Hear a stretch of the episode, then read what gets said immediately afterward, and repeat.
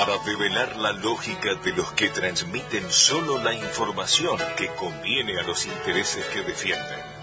Porque la información no es una mercancía a consumir, porque las condiciones locales son las que deben determinar el pensamiento político y para que la sensatez ocupe su lugar, vamos tirando botellas al mar.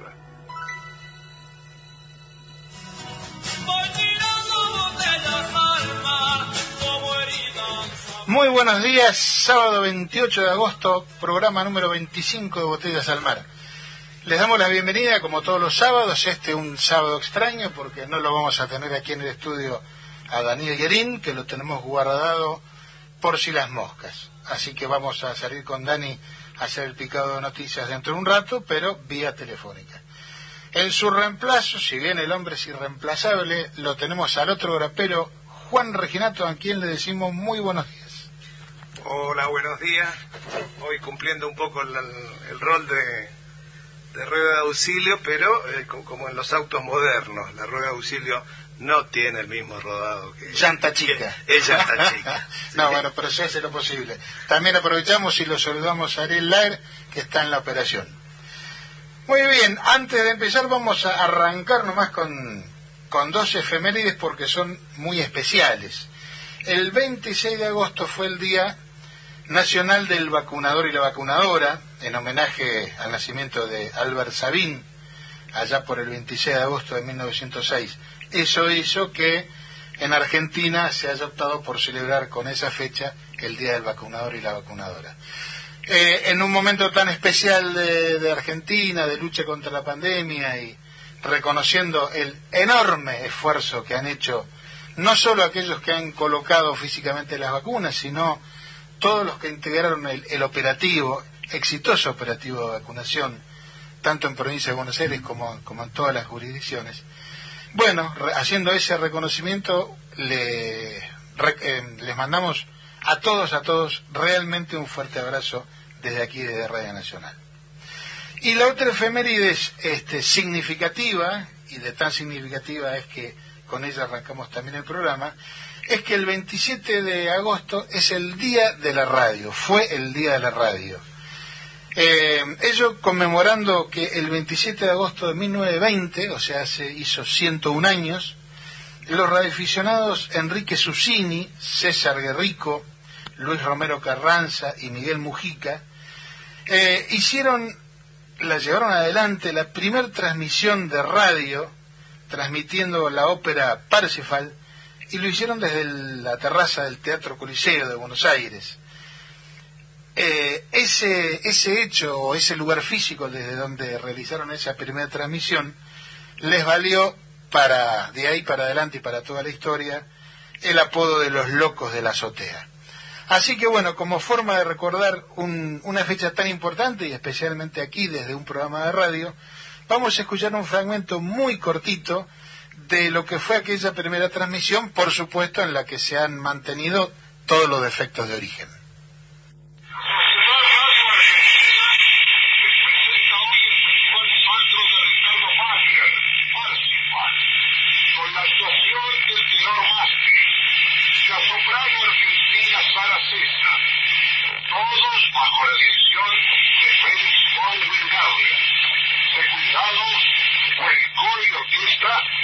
Teatro de Roma.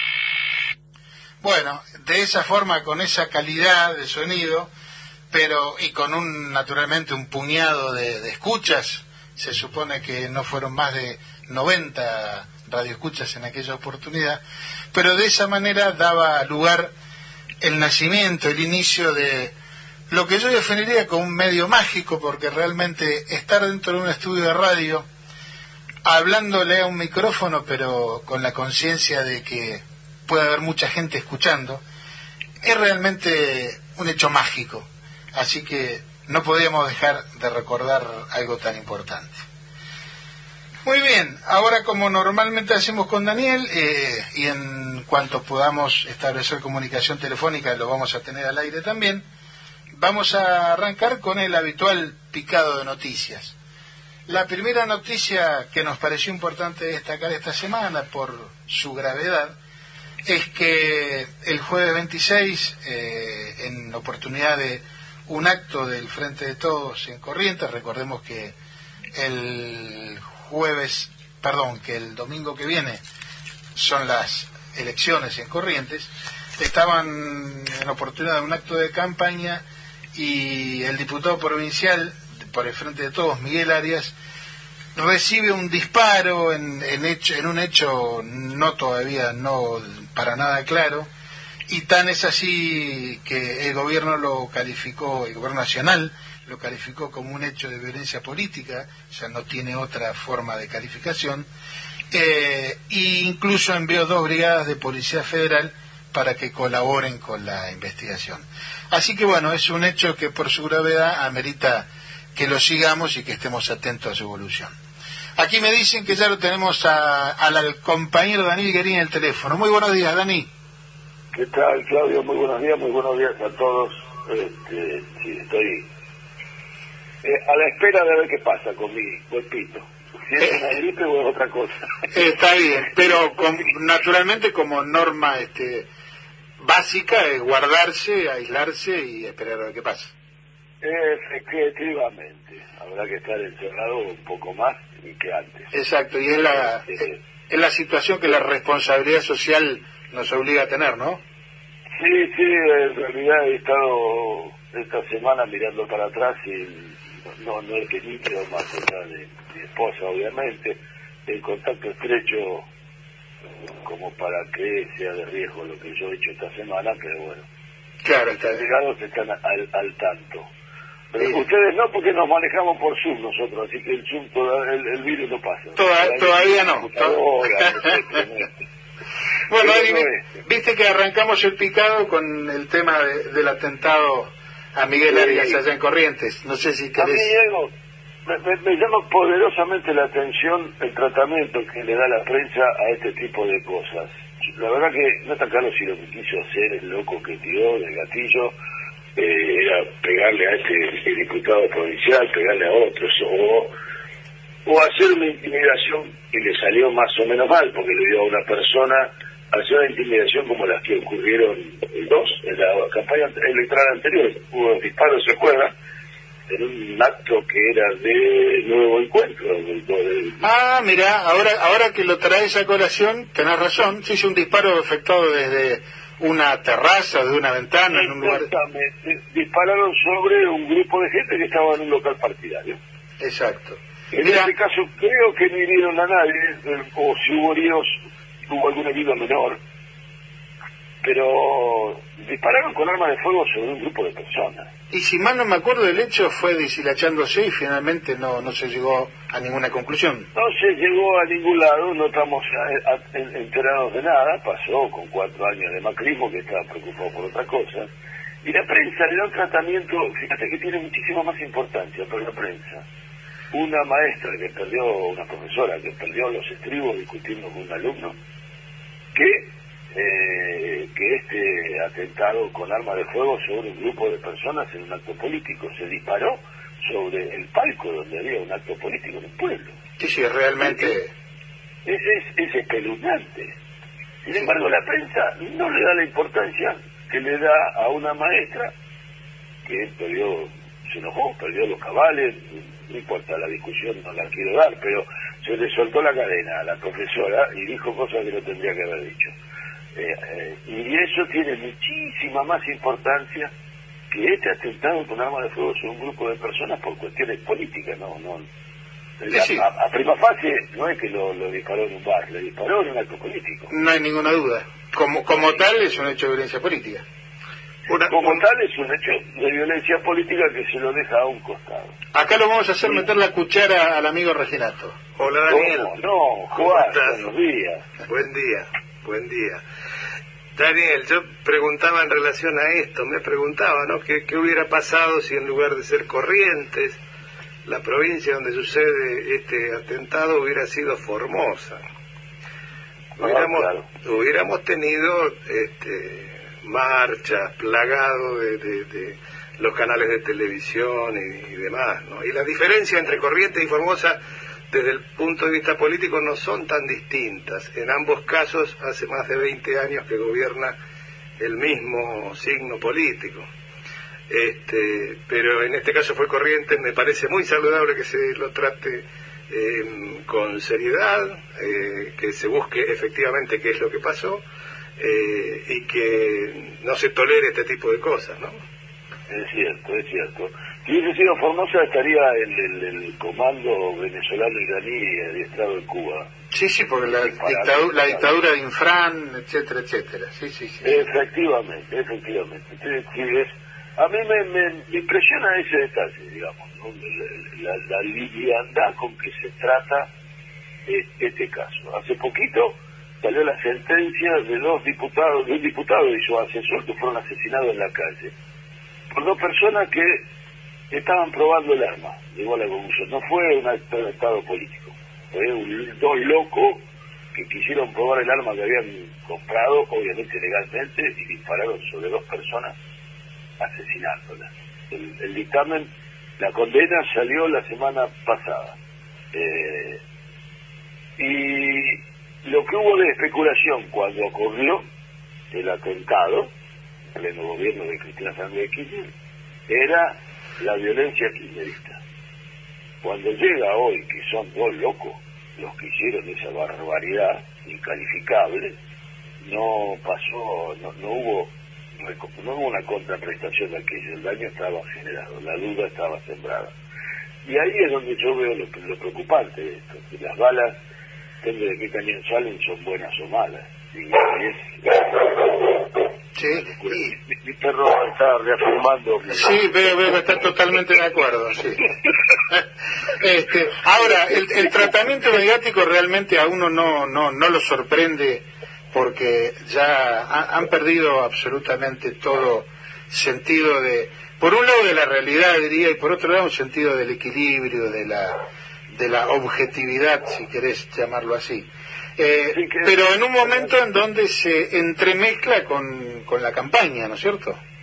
Obviamente, y, justamente la prensa está, digamos, a mí hay algo que me, una segunda cosa que me impresiona, no, no como la primera, me impresiona desde, desde la dinámica política, y es el formato que adquiere la campaña o que adquiere la campaña. Uno ve a los candidatos eh, eh, frente de todos yendo a cada uno de los canales donde se los invita y lo que participa es una especie de fusilamiento. Hace unos días veía a Leandro Santoro, candidato de la ciudad de Buenos Aires, sentadito en una butaca con tres tipos parados en abanico eh, tirándole preguntas. Eh, y haciéndole un ping-pong complejo. Si eso hubiese sido un examen, lo que estaban tomándole hubiese sido con saña y alevosía el examen porque saltaban de bolilla a bolilla los profesores. En actitud de fusilamiento más que de... Actitud de fusilamiento y postura de fusilamiento. Yo la verdad que cuando vi la escenografía de un candidato sentado y tres periodistas, póngale comillas, parados, bombardeándolo, a mí me dio, me dio la imagen de fusilamiento faltaba que le eh, pongan la, luz este, apuntándole a la cara, ¿no? Como las películas. Exactamente, la cámara estaba medio desde atrás de, los tres ejecutantes o ejecutores y orientada hacia el, interrogado. Eh, este formato, eh, el, el, candidato se lo banca, no lo cuestiona, no se para, se queda sentado en esa posición. Pero los tres periodistas tienen una clara actitud de tomarle un examen al candidato a lo que está haciendo, a lo que hizo y a lo que plantea que va a hacer. Y esto lo vemos en cada uno de los canales con mayor o menor efecto, porque hay algunos que verdaderamente, viendo cómo tiene el micrófono, pero, pero juegan a hacer el ariete o la, la punta de lanza de un debate político que tendría que llevar adelante el candidato opositor. Claro, eh, lo que ocurre es que justamente eh, eh, los periodistas toman el, rol de candidatos, o no de candidatos, pero de representantes. El periodista, exactamente. De ese cuestionario, los focus group sacan y extraen frases que luego el candidato de los periodistas contesta. Y lo contesta entre esos periodistas sin una contrapregunta. Claro, y parecería ser que tiene la misma dinámica que lo relaciono con la economía. Vos fíjate que parecería ser que en economía los que tienen la ciencia y la verdad son los liberales. El que piensa distinto tiene que demostrar lo que, lo que sostiene. Y aquí parecería ser que es exactamente lo mismo, es decir, uno tiene que ir a demostrar que tiene razón frente a algo que está instalado y está eh, bendecido por Dios, parece que fuera inobjetable. claro, es decir, la, verdad revelada la tienen en la mano ellos y, y es el periodismo el que le marca el camino. El candidato es el que corona, el candidato de ellos, porque es un candidato de ellos. Son macristas culposos, no lo asumen. Sí, sí, además este, los hechos demuestran que en un mes dos periodistas pasaron a ser de periodistas serios, objetivos e independientes a candidatos del PRO. Me refiero a Tetaz, Martín Tetaz, de que no hay que olvidarse, este, y la otra señorita de América cuyo nombre no recuerdo. Esa no vale la pena recordar, pero, verdaderamente, pero verdaderamente es, ese el, juego, ¿no? Yo me eh, acuerdo allá por los 90 cuando estaba el famoso Tiempo Nuevo con Neusta y Grandona, este, que estaba Alzogaray hablando de economía y si iba algún economista, que empezaban a aparecer algunos economistas heterodoxos, entonces Alzogaray se arrogaba la, la titularidad de la cuestión y decía, bueno, demuéstremelo. Y digo, Alzogaray, demostrarlo vos en todo caso, ¿por qué tengo que demostrarlo yo, no? Eh, pero, bueno, son los absurdos de tener el poder y el poder de la palabra y la fijación. Según parece, el socialismo fracasó pero entonces el capitalismo ha triunfado. La verdad que, uno, lo, que lo que uno ve, más allá de que el socialismo haya fracasado o no, es que el capitalismo fracasó.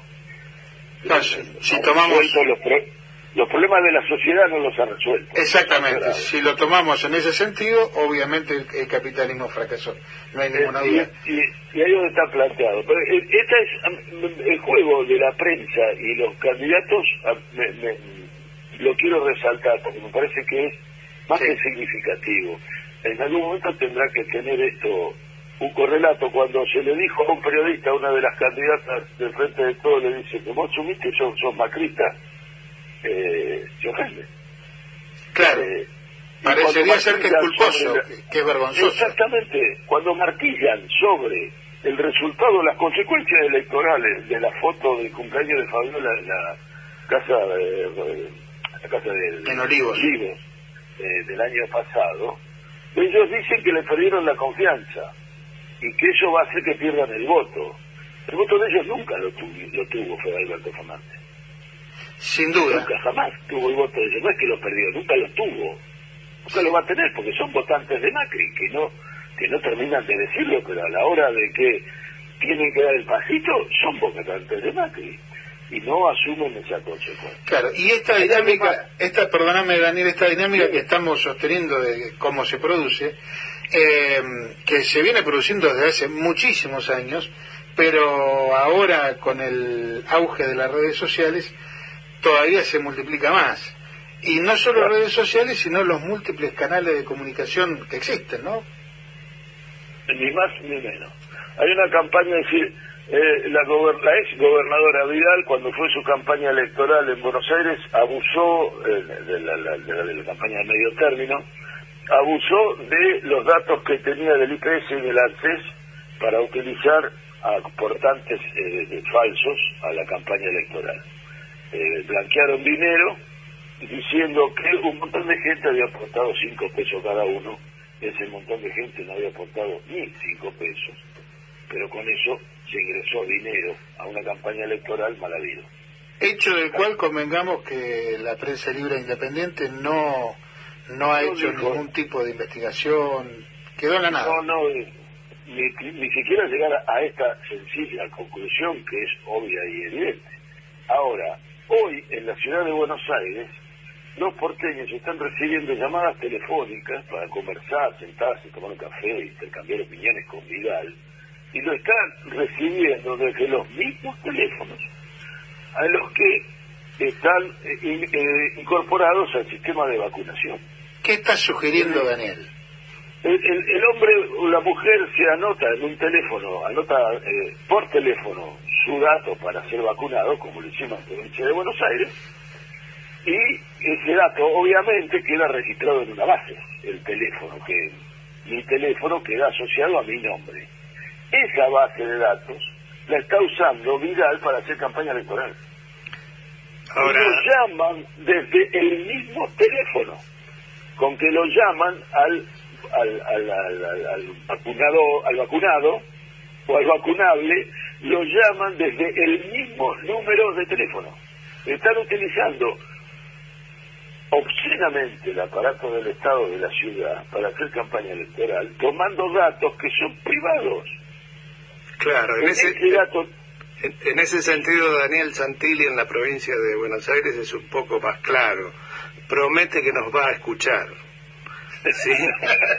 Yo recién terminaba el, antes que nosotros estaba el programa de, de hijos, justamente una de las uno de los este, objetos de, de las escuchas ilegales durante el gobierno de Macri y, y yo decía qué claridad en ese mensaje, ¿no? Es decir, promete escucharnos.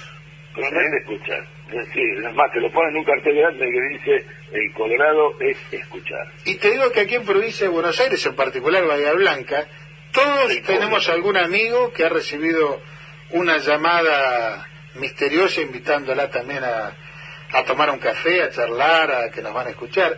De manera que parecería ser que es un, un sistema que se está repitiendo no solo en Ciudad Autónoma de Buenos Aires. Efectivamente, lo que llama la atención es que se haga desde el mismo número de teléfono que se avisa. Claro, o sea, no, no han tenido Buenos la... Aires, como no, no tienen el aparato de la provincia, no pasa esa grosería. Claro, dicen Para que... terminar, ya que estamos con Santilli, Sí. eh, hubo algo muy interesante para mí que me causó mucha gracia.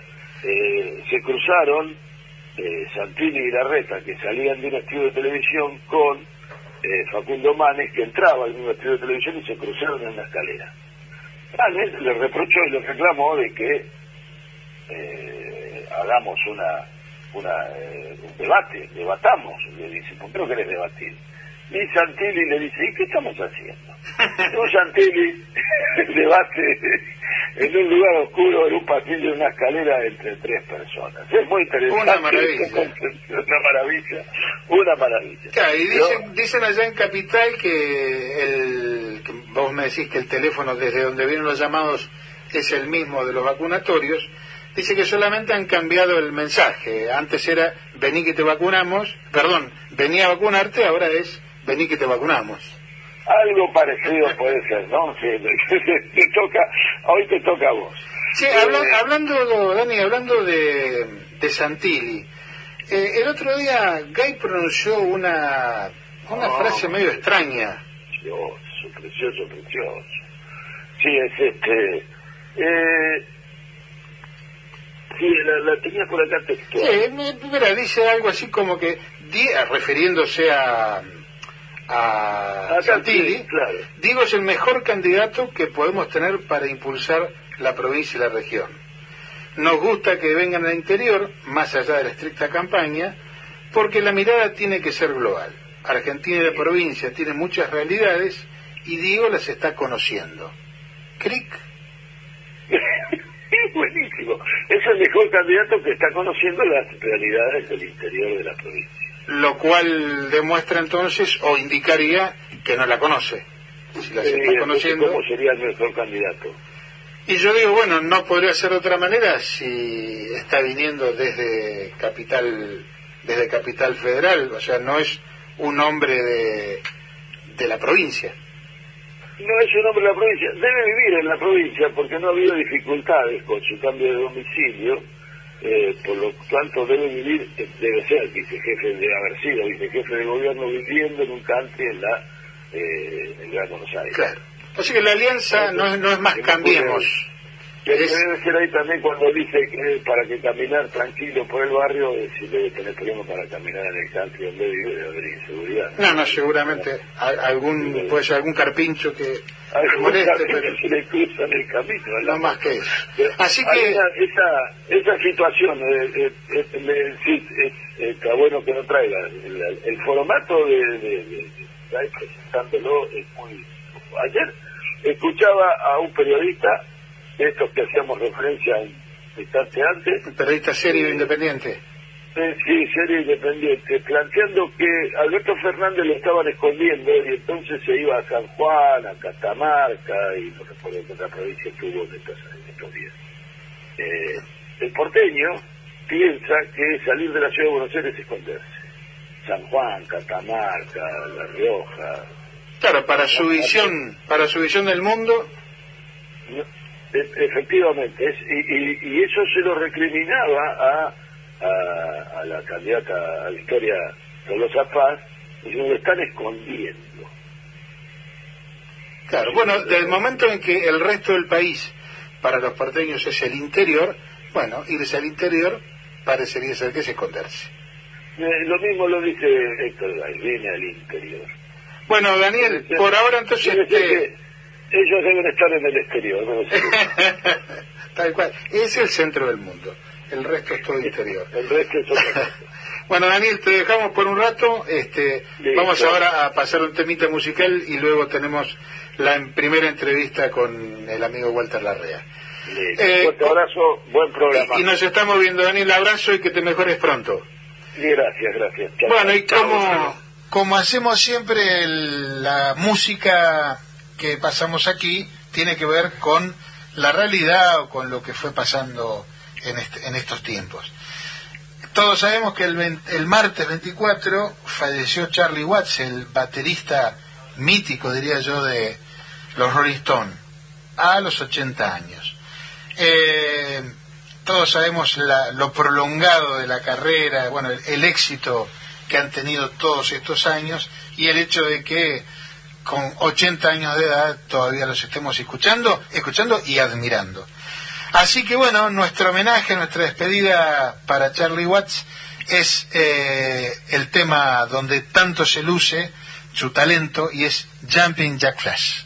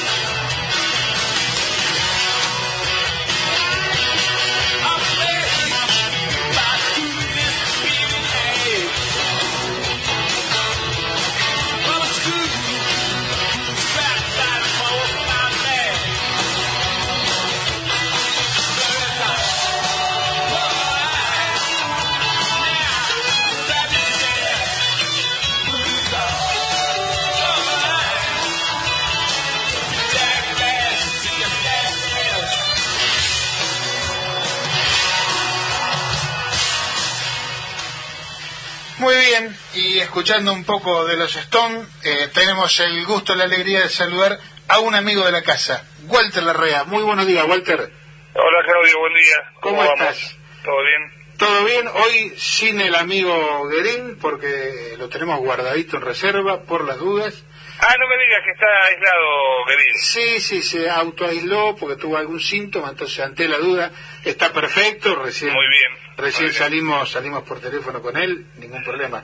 Así que si bien Guerín es irreemplazable, acá lo tengo al lado al compañero Juan Reginato, otro grapero Oh, consuetudinario. compañero Reginato, gusto de Un saludarlo. gusto, el gusto es mío. ¿Cómo estás, Juan? ¿Cómo andás, Juan? Muy bien.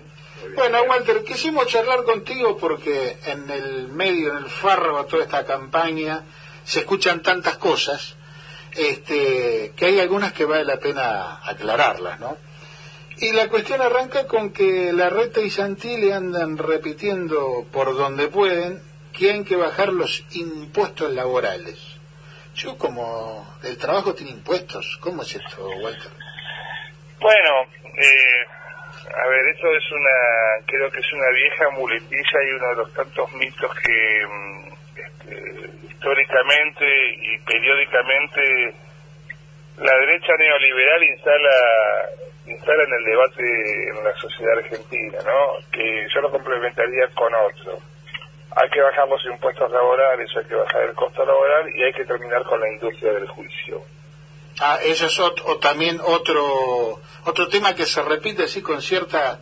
Es eh, una, es una muletilla cíclica y permanente, este, donde el pobre empresariado argentino, especialmente aquel de mayor capacidad de concentración económica y mayor capacidad, digamos, de producción y de espalda financiera, se ve impedido de desarrollar todo su potencial en favor de la patria porque hay una industria del juicio que unos cuantos negros de Morondanga este, le están haciendo y que eso lo obliga al empleador, al empresario a tener que solventar este, reclamos infundados, que por supuesto los tribunales laborales son todos opas y todos tarados y todos tontos. Y mafiosos además. mafiosos y son todos obreros que automáticamente viene Juan Reginato con la patraña más absurda y con el dislate más grande y automáticamente como es un trabajador le van a dar la razón. Me parece que es conveniente desglosar estos dos mitos eh, eh, y el del juicio, la industria del juicio, la verdad que lo puedo hablar con, con mucho conocimiento fáctico porque yo hago derecho laboral, digamos, y la verdad que una de las peores cosas que le puede pasar a un trabajador en la provincia de Buenos Aires hoy y en Bahía Blanca es tener que enfrentar un juicio laboral, porque es un juicio que le va a demorar por lo menos cuatro años, que cuando cobre la actualización dineraria va a estar fijada por una pauta, este Claudio, vos conocés de esto, de tasa pasiva del Banco Provincia, que nunca llega a ser una actualización eh, acorde a los márgenes inflacionarios. El empleador o el empresario puede disponer de ese dinero que le tendría que haber pagado el momento de, la ruptura del vínculo laboral y sin embargo se toma cuatro años, barra cinco. Los tribunales no son precisamente lo que se llaman obreristas o, o pro este, pro operario, eh, ninguna cuestión, digamos, a ningún trabajador le conviene enfrentar una situación de juicio, esto es así, lo que pasa que en la medida en que el empleador incumple sus obligaciones y sus débitos laborales, muchas veces lamentablemente al trabajador no le queda otra que tener que iniciar un proceso judicial, cuando lo saludable, lo recomendable, tanto para el empleador como para el empresario y para la economía en su conjunto, sería que existieran márgenes obligatorios de negociación previa a una instancia judicial y aquello que puede insumir cuatro o cinco años se pueda resolver en el marco de 15 o 20 días, con lo que en derecho se llama una justa composición de intereses. Claro, en un proceso mucho menos traumático para las dos partes. Mucho menos traumático y mucho menos eh, largo, porque imagínate vos que este, yo tengo juicios que hemos iniciado, iniciado en el año 2017 si bien se le puede achacar a la pandemia, digamos, algunas demoras, este, estamos al 2021 donde todavía no tenemos ni viso de que se produzca el juicio. Entonces es una cosa que el trabajador, cuyo salario tiene naturaleza alimentaria, cuyos créditos laborales se supone que son para este, bancar el morfi para él y para su familia, para sus pibes, para la prole, por eso es un proletario. Por eso es un proletario, claro. Digo, entonces el tema del, del, del, del trabajador, digamos, que no puede satisfacer esos créditos laborales, imaginemos a una persona que durante cuatro o cinco años tiene que andar rebuscándoselas con otras actividades porque no cobra su salario. Bueno, digo, aquellos que por ahí se llenan la boca, y hace poco lo escuché a un columnista de una radio que no es esta, hablando de terminar con la industria del juicio, me daban ganas de ir y pegarle dos soplamocos para decirle, vos no tenés idea, dejá de repetir como loro. Y con el tema de los impuestos al trabajo, de los que Santilli y Garreta también este, gustan de hablar, y algunos otros, esa es otra patraña y otro mito. ¿Qué significa que el trabajo conlleve la obligación del empleador y del trabajador de hacer cargas y aportes a la seguridad social y al conjunto de instituciones estatales, digamos, que velan por jubilación, obra social, este, asistencia eh, sanitaria con la Administración Nacional de, del Seguro de Salud. Son los famosos salarios diferidos que felizmente en la Argentina y orgullosamente porque ha existido el peronismo, los trabajadores hemos conquistado a lo largo de muchos años de lucha para hoy tener una estructura de aportes y contribuciones que felizmente puede dar, aún con sus más y sus menos, aún con sus déficits, aún con, su, con los intentos de los gobiernos neoliberales de destruir esta solidaridad obrera o laboral, ha dado respuestas de manera muy eficaz a, a las contingencias de salud, de vejez, de jubilaciones, de la que goza la Argentina y que lamentablemente en otros países, no solamente de América Latina, sino del conjunto de, países del mundo, es muy difícil encontrar.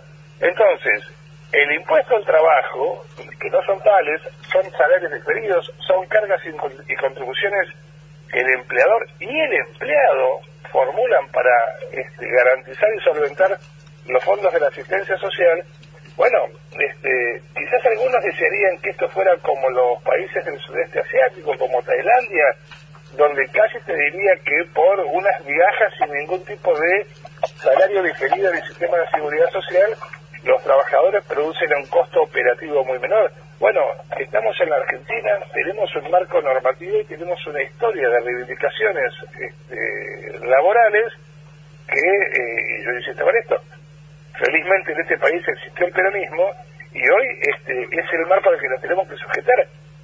Si los, si los empleadores tuvieran una menor voracidad financiera rentística, se podrían generar empleos y no sería óbice este asunto de la del costo laboral. Claro, porque en esta cuestión, Walter, este, algo que no, no se subraya lo suficiente cuando se hace la, la campaña del costo laboral, es que una gran parte del costo laboral, si lo querés llamar así, está a cargo del trabajador. Es el trabajador también quien está apostando a su futuro y a la solidaridad con el sistema en las condiciones actuales.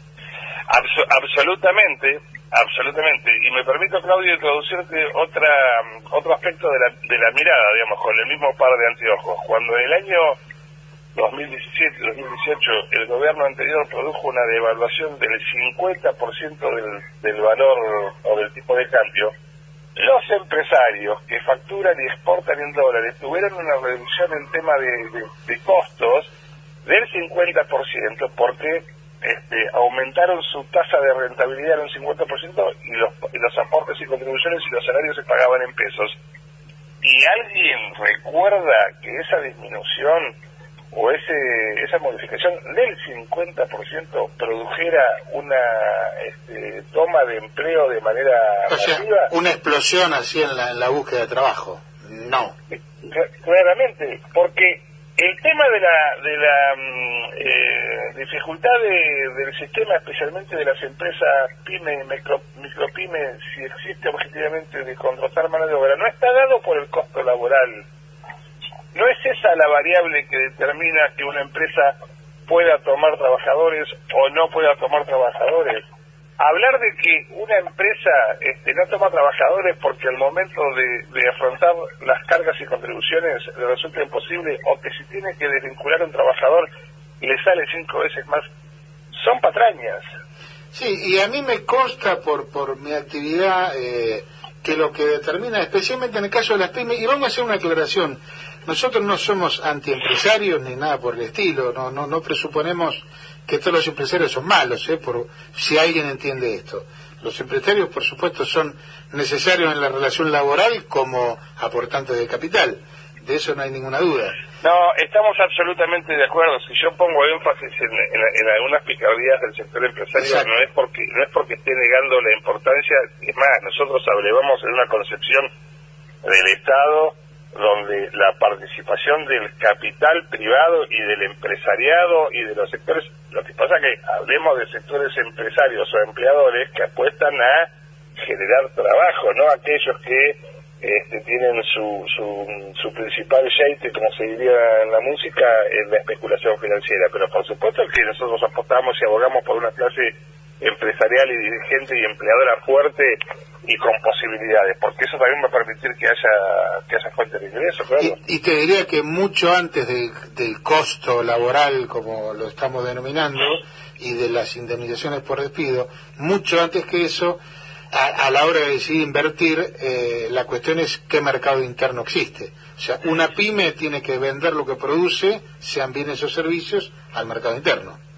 Bueno, pero por eso por eso digo y suscribo lo que vos estás marcando, Claudio. A mí me parece que la, la, la, la, la ecuación y la variable por la que una pyme y una empresa micropyme o una empresa de producción determina este, la, la captación de mano de obra o la exposición de la misma no está dada por el costo laboral, porque eh, ahí me parece que es donde mm, conviene ab- abordar y tratar de derribar este mito. Tiene que ver con otras variables, que haya un mercado interno en condiciones de ser, de, de, de, de- de tomar la producción de bienes y servicios demandante, porque además es el famoso tema del círculo virtuoso. Bueno, hay hay hay empleo, hay demanda de, de- de bienes y servicios en el mercado interno, hay excedentes exportables, y ahí me parece que todo esto se licúa, y porque además también este, nosotros que somos un poco veteranos de la cuestión, recordaremos la prédica del menemismo en los 90, donde la reducción de aportes y contribuciones, la flexibilización de las condiciones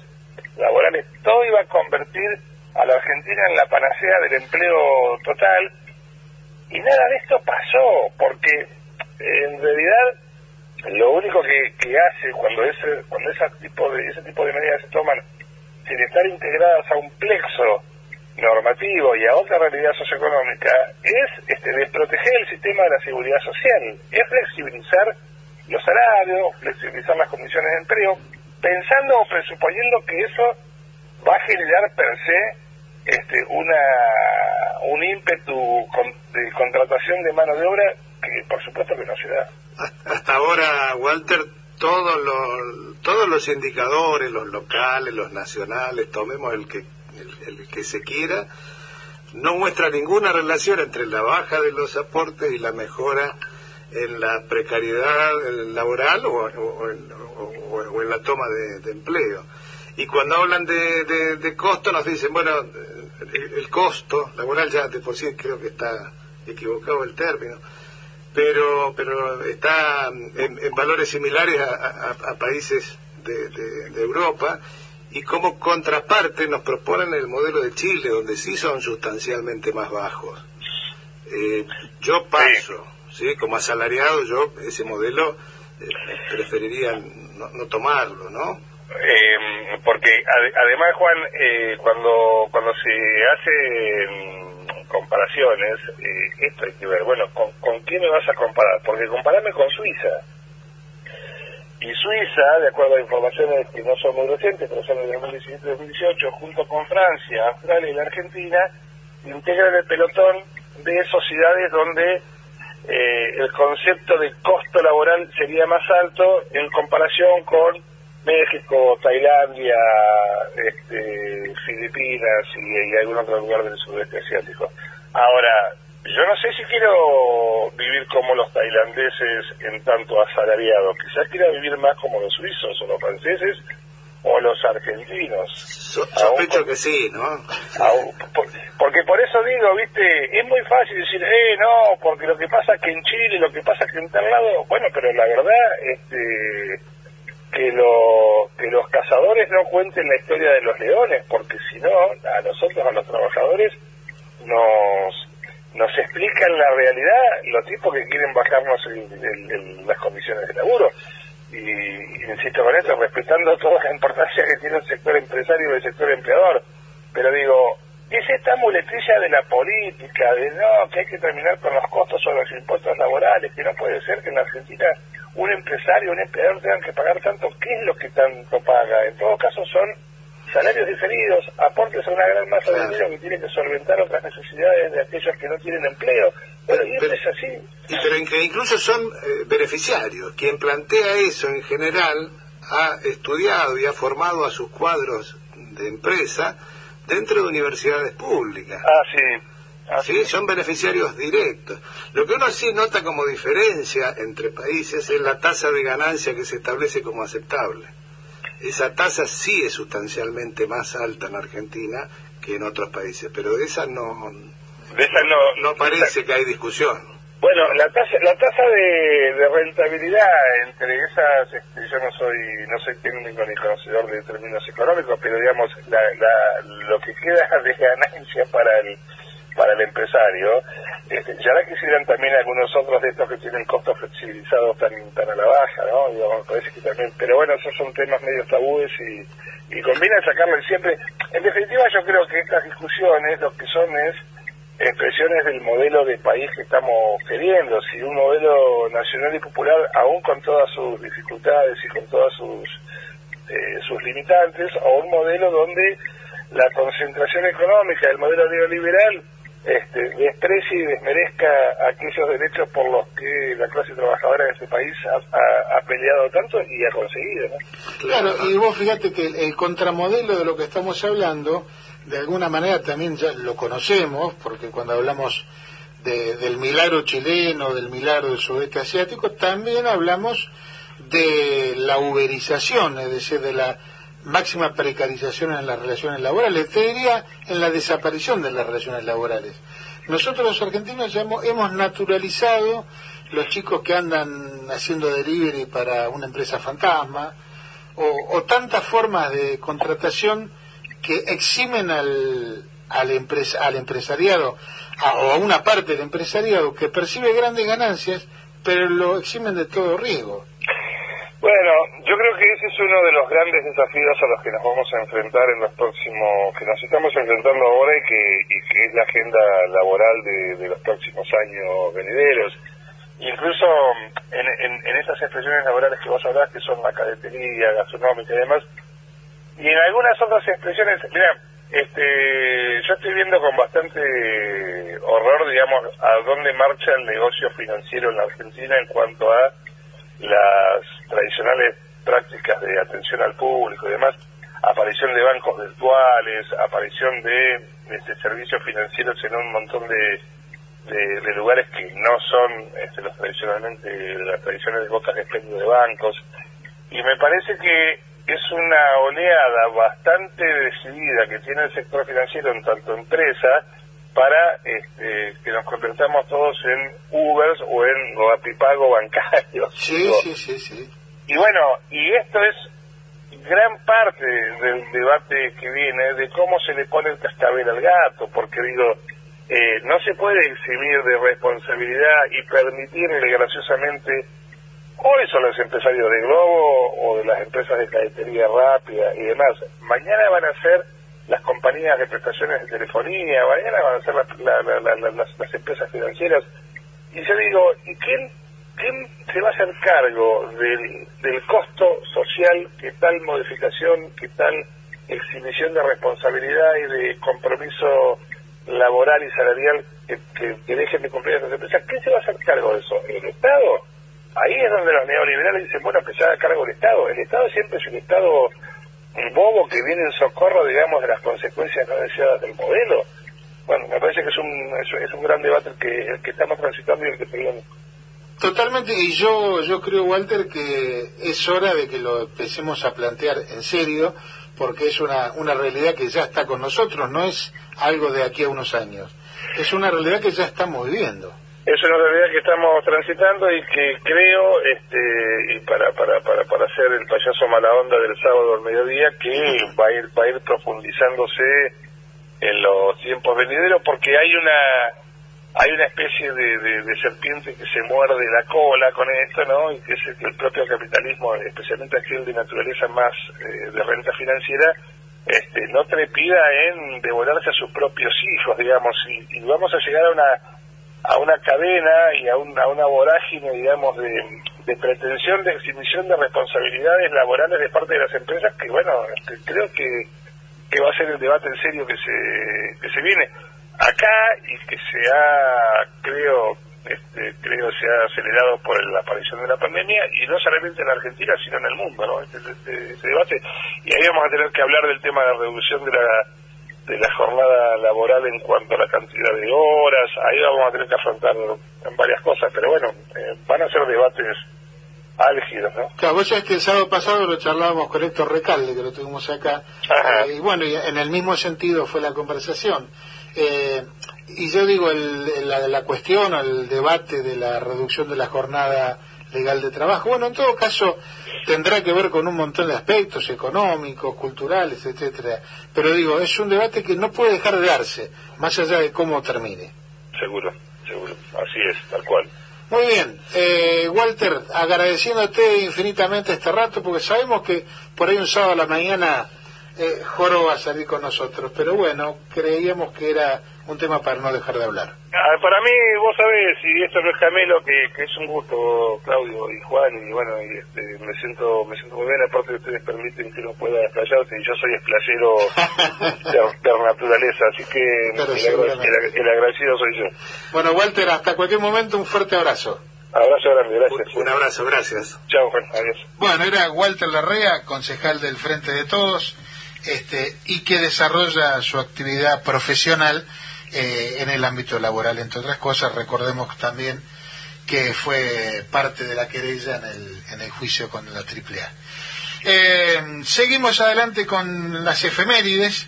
Esta es una efeméride linda, por recuerdo un nacimiento. El 22 de agosto del 61 nació en Buenos Aires Andrés Calamaro, uno, diría yo, de los más prolíficos eh, autores argentinos y uno de los íconos de- del rock nacional. Todos recordamos su paso por Los Abuelos de la Nada y, por supuesto, como banda más, más emblemática con Los Rodríguez. Así que lo vamos a escuchar con un tema que no tiene el ritmo de Los Rodríguez, sino es un poquito más tranquilo. Milonga del Trovador.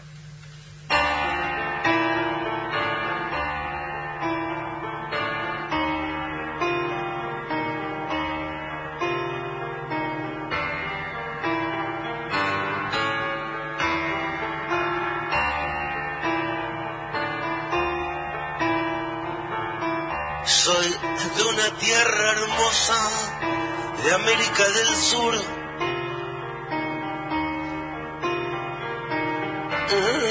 Mezcla gaucha de indio con español.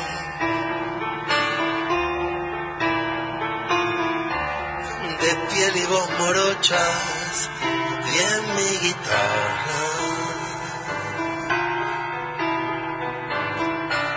Que al mundo van las coplas y me fui yo.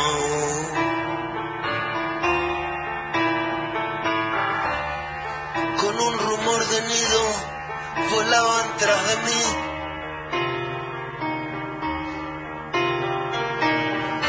Aquellos pañuelitos en la estación.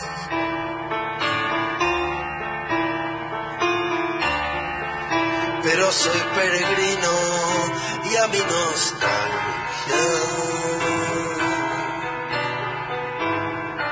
le canto en la oreja del corazón. Vamos a la distancia, sí, que soy el trovador. Llama, yo jamás veré ponerse el sol. Vamos a la distancia ya. Si no llego amor, vos le dará mi alma de argentino y de cantor.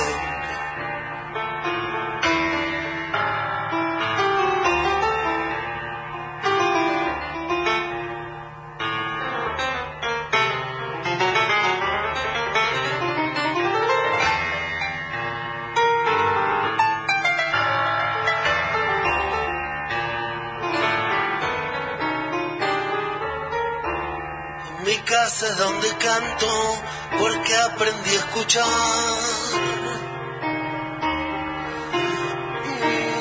La voz de Dios que afina en cualquier lugar.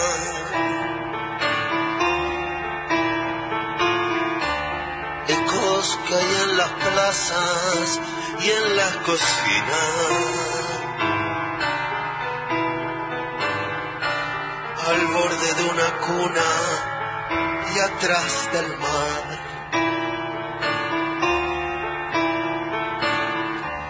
si en esta andanza un día me espera la vejez. Yo, mi le hará la segunda voz.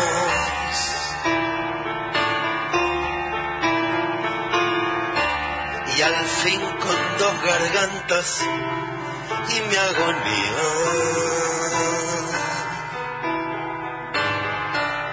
Le cantaré en la oreja el corazón. Vamos a la distancia, sí,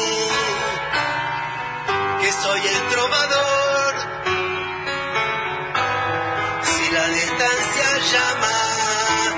Yo jamás lobo marino que ruega que la sensatez vuelva a su lugar, en vez de matarnos nos cuiden más. Voy tirando botellas al mar, como heridas abiertas.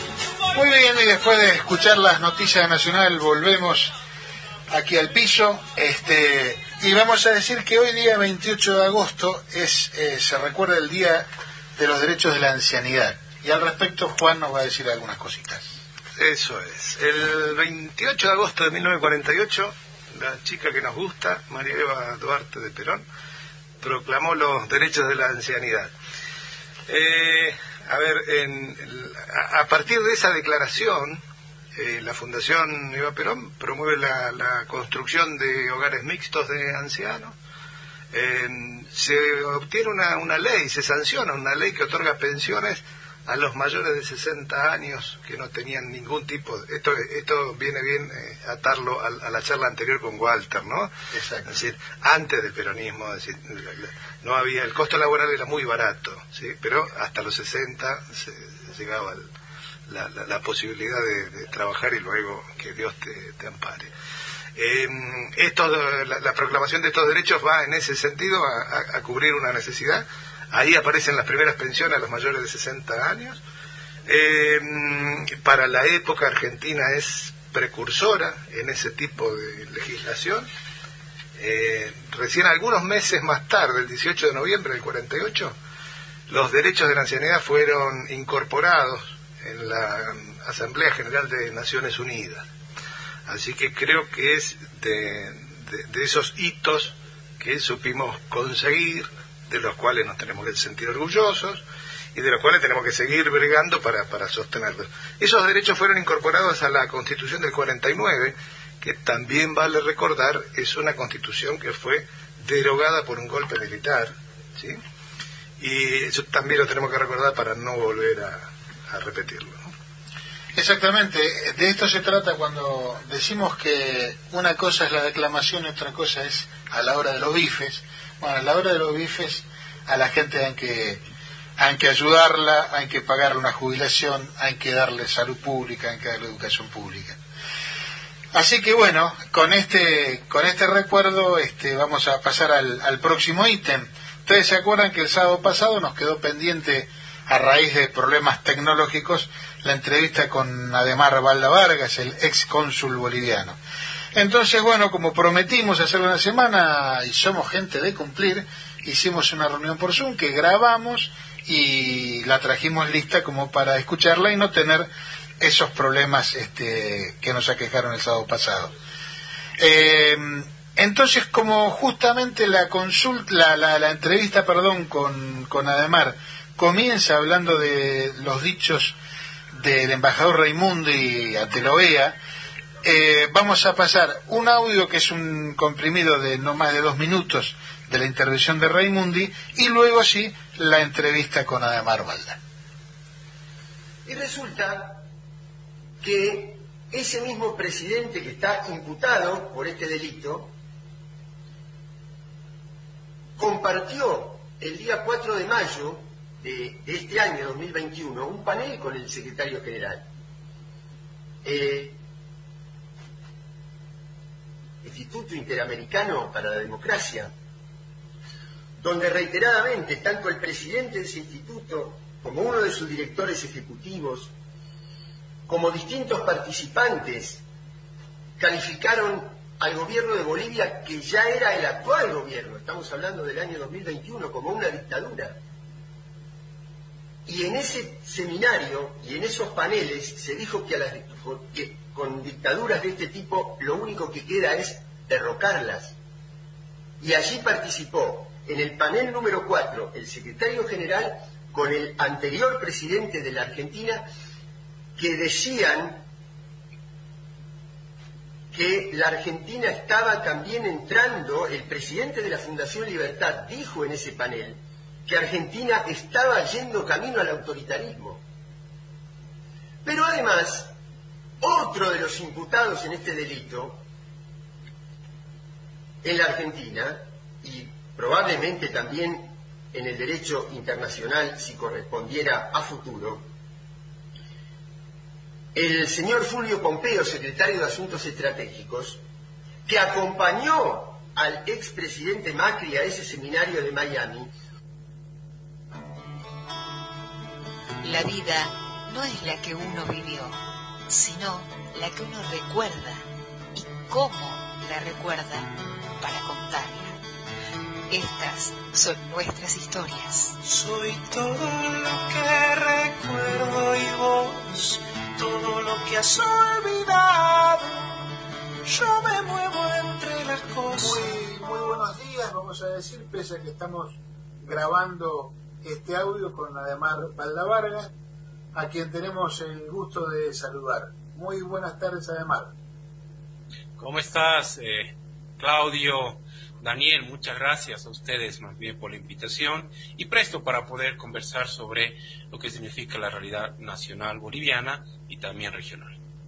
Bueno, justamente el sábado pasado intentamos establecer comunicación que la tecnología nos, nos jugó en contra y no pudimos hacerlo. Así que bueno, la promesa era de hacerlo en esta oportunidad y estamos dando cumplimiento. Daniel, si querés romper Vamos el a la, eh, pregunta. lo, lo, lo, lo transmitiremos grabado. Eh, pero, eh, además, buenas tardes. Ayer hubo, ayer creo que fue, o tal vez antes de ayer, el problema de diferencia horaria, tal vez sea lo que tengo en la cabeza. Eh, hubo una reunión de OEA donde se trató lo que fue la acción de, de, de- la OEA en particular en el acompañamiento y generando las bases para el golpe de Estado. Eh, ¿Tuviste oportunidad de ver algo de esa reunión? Así es, Daniel, el día de ayer se iba adelante la reunión de lo que significa el Consejo Permanente de la OEA, donde a solicitud del Estado Plurinacional de Bolivia, vamos a decirlo así, se interpeló al señor Luis Almagro, que obviamente hoy, eh, a estas alturas del partido, se ha demostrado que fue uno de los artífices intelectuales para gestar el golpe de Estado en Bolivia. Y decimos esto porque eh, justamente ayer se evidenció por toda la exposición de los representantes del Estado Plurinacional de Bolivia y también de otros países de la región que Luis Almagro cometió y en este caso infringió varios, eh, digamos así, no solamente errores entre comillas, errores entre comillas, sino fundamentalmente acciones dolosas, ¿no? No hay otro término que eh, delimitaron que, eh, y develaron en realidad el rol protagónico de Luis Almagro en particular y esa comisión de observadores que metieron leña al fuego o le metieron gasolina al fuego para impulsar el golpe de Estado en Bolivia. Obviamente no fue el único factor, hubieron otros factores internos, sin lugar a dudas, pero el informe que realizó la OEA, que hoy ha sido desvirtuado por múltiples universidades en el mundo y eh, estudios que han develado que ese informe no tenía sustento alguno y que solamente era un fake news para, en este caso, querer justificar la violencia y el relato y el discurso en contra de eh, Evo Morales y el supuesto fraude, pues hoy se les cayó, se les cayó la careta, se les cayó el argumento y es por eso que ayer fue interpelado el señor Luis Almagro, que además es importante eh, resaltar que también va a ser investigado por el Parlamento de Estados Unidos sobre el rol que jugó en Bolivia, sobre lo que significa las acciones que realizó en Bolivia y que dieron lugar a lo que hoy la Corte Interamericana de Derechos Humanos, eh, el grupo de especialistas internacionales independientes, ha denominado como una masacre en Sacab, en Sencata, y también lo que ha significado la posesión ilegal en un parlamento que no tenía quórum de la señora Yanina Áñez, que hoy está siendo investigada en mi país. Por todo aquello podemos concluir que esta sesión que obviamente ha tenido a los aliados de Estados Unidos defendiendo a Luis Almagro, eh, pero fundamentalmente a mí me llamó mucho la atención dos cuestiones, Claudio y Daniel. Primero, eh, que, hoy, a diferencia de 2019, muchos países que, digámoslo así, tenían una posición eh, a favor de Luis Almagro, hoy o tal vez no lo manifiestan de manera abierta, pero están dudando de su accionar en Bolivia. Estamos hablando de países como, por ejemplo, Brasil en su momento, obviamente Argentina, ¿no? En ese entonces con Macri y ahora con el gobierno democrático de Luis Alberto, pero eh, y países muy importantes en la región que no han respaldado el informe del señor Luis Almagro y más al contrario lo han cuestionado. Pero el otro elemento que me llama la atención, Daniel y Claudio, es que Luis Almagro dijo, yo no tengo por qué dar explicaciones porque yo tengo inmunidad. Tengo, eh, bueno, eh, lo que en derecho internacional se, se, conoce justamente como inmunidad y privilegios. Privilegios e inmunidad por ser supuestamente representante de la OEA. Pero bueno, el que nada debe, nada teme y el que no explica o se ampara en esa supuesta inmunidad para no dar explicaciones de nada, es porque sabe, sabe que cualquier palabra que hoy diga puede estar sujeto no solamente a investigaciones posterior a, lo que significa el término de la asunción de su cargo, sino fundamentalmente a situaciones que comprometen crímenes de lesa humanidad, ¿no? Porque hoy, por ejemplo, en Bolivia en Bolivia, en Bolivia y también en su momento, el 2019, gente en la Argentina ha denunciado a Janine Añez y al gobierno de facto por crímenes de lesa humanidad. Y eso ya, ya no es un tema menor, ya no es un tema simple y llanamente de posiciones políticas, implica realmente situaciones mucho más delicadas. Y por eso Luis Almagro, ¿y eso qué expresa? Expresa que no tiene argumento alguno para rebatir lo que hoy el informe, por ejemplo, de la Universidad de Salamanca, que ha sido el sustento para cerrar el supuesto caso de fraude electoral, y muchos otros informes, y además gente de Estados Unidos que cuestiona este informe de la OEA, que además, reitero, nunca, nunca ha permitido acceder al mismo con información, nunca se ha conocido el sustento y peor aún, nunca se han conocido las pruebas del supuesto fraude que hubo en el 2019. Por todo aquello, creo yo que ayer se ha develado claramente la debilidad y fundamentalmente el temor que tiene hoy Luis Almagro frente a una situación que desde todo punto de vista, más aún día que pasa, se va develando, por ejemplo, el tema de la participación de gobiernos neoliberales, eh, Mauricio Macri, el, señor Lenin Moreno en, Ecuador y tantos otros que eh, hoy podemos manifestar y también afirmar que financiaron el golpe de Estado. Es decir, además que en, función de lo que decís y para que quede claro, la participación de la OEA mm, podemos decir que no se limita a, haber sido una participación insuficiente, inadecuada, sino que en realidad propició la que se produjera el golpe de Estado. Así es, así tal cual, porque uno de los elementos que llamó la atención es que eh, el, gobierno, en ese entonces de Evo Morales y Luis Almagro, la OEA, ¿no? Se había acordado una fecha para presentar un informe preliminar, preliminar. Eh, días, horas antes de la renuncia de Evo Morales, sale un informe, sale un informe eh, que no había sido pactado en lo que significa el acuerdo entre el gobierno y la OEA. ¿Cómo funciona esto para que la gente nos entienda? Cuando un Estado soberano con un organismo internacional eh, llegan a un acuerdo, en este caso hacer una investigación, auditoría, lo que sea, hay tiempos, hay plazos. Y obviamente porque existe una, una soberanía y el respeto a la autodeterminación de las naciones. Es decir, si se dice el 10 de eh, o el 15 o el 20 de, noviembre voy a presentar el informe, primero se lo presenta a la autoridad, eh, al Estado, en este caso que ha solicitado dicho informe. Y después recién se lo hace público para ver si es que desde los solicitantes, digamos así, el Estado solicitante tiene alguna observación o alguna crítica al respecto. Bueno, es así. Lo que ha sucedido con el informe de la OEA, primero que se ha presentado a las 2 de la madrugada, a las 2 de la madrugada, ¿no? Horas antes de lo que ha significado eh, el derrocamiento de Evo Morales o cuando existe la dimisión de Evo Morales producto de lo que ha significado no solamente la convulsión social, sino fundamentalmente de que eh, había un motín policial y siempre hay que decirlo y recordarlo, de que se sugirió, entre comillas, la renuncia eh, por parte de las Fuerzas Armadas, ¿no? del general Calimán, que era el máximo representante de los militares en ese entonces. Entonces, ¿por qué se hizo eso? Es como que fue tan planificada tan coordinada esta situación que a las 2 de la madrugada, dime, ¿quién trabaja en la OEA a las 2 de la madrugada? Por favor, nadie, nadie. Pero resulta que dolosamente sacan un informe horas antes para, como se dice, echarle leña al fuego, gasolina al fuego y con esto justificar ¿no? ese, ese, ese discurso, esa, esa retórica del supuesto fraude electoral en ese entonces.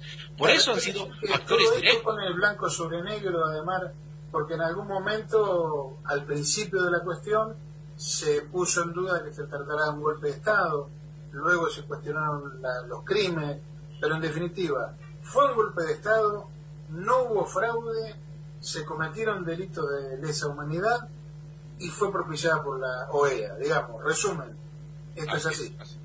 Así es, así es. Y es tan grave esta situación eh, que reitero, y nadie puede aquí acusar pues, al Parlamento norteamericano de que sea masista, de que apoye los gobiernos nacionales populares, ni mucho menos, ¿no? Sabemos cuál es el accionar.